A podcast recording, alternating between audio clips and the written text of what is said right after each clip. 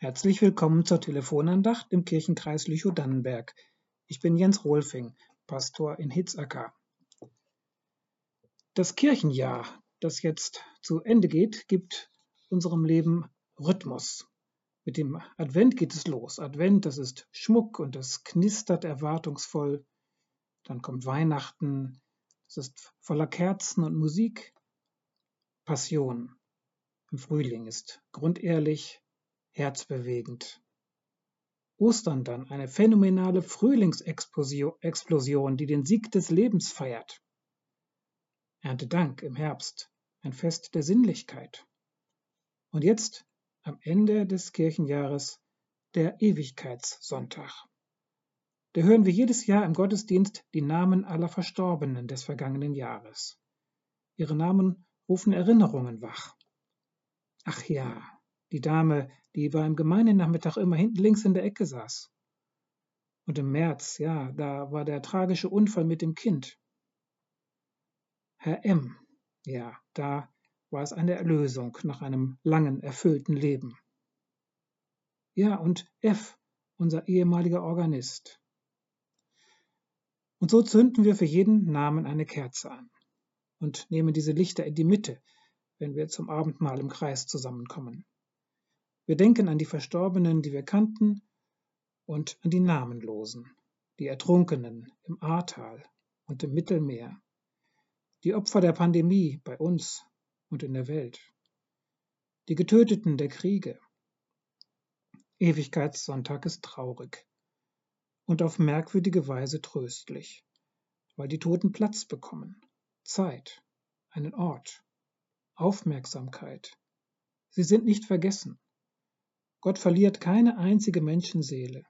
In Gottes Herz sind alle Lebensgeschichten bewahrt.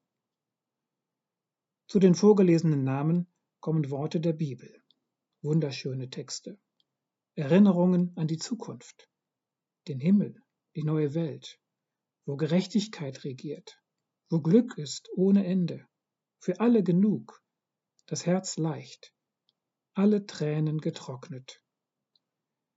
Diese Trosttexte sprechen die Sprache der Träume.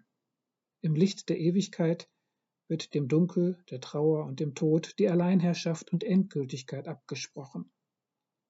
Dem menschlichen Größenwahn vom immer weiter so tut es gut, sich von Tod und Auferweckung unterbrechen zu lassen.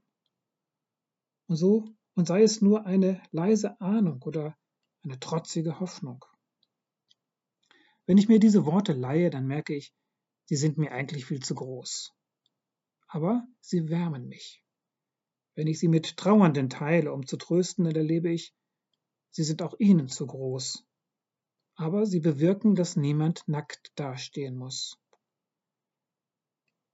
Der Totensonntag heißt nicht Ewigkeitssonntag, weil ich die Ewigkeit immer glaube. Nein, ganz im Gegenteil. Oft gebe ich dem Tod viel schneller recht als dem Leben. Aber jedes Jahr wird wieder Ewigkeitssonntag, ganz unabhängig von mir. Rituale überlisten uns eben. Sie glauben, erinnern und feiern für uns mit. So werden wir auch dieses Jahr Ewigkeit feiern. Wir vertrauen darauf, dass Gott alle Namen erinnert, voller Gerechtigkeit und Güte alles verzeiht und nichts vergisst. Und unsere Lebensgeschichten bis ins Happy End erzählt. Amen. Bleiben Sie behütet in Zeit und Ewigkeit. Die Telefonandacht am nächsten Sonntag kommt von Eckhard Kruse, Pastor in Gato. Auf Wiederhören.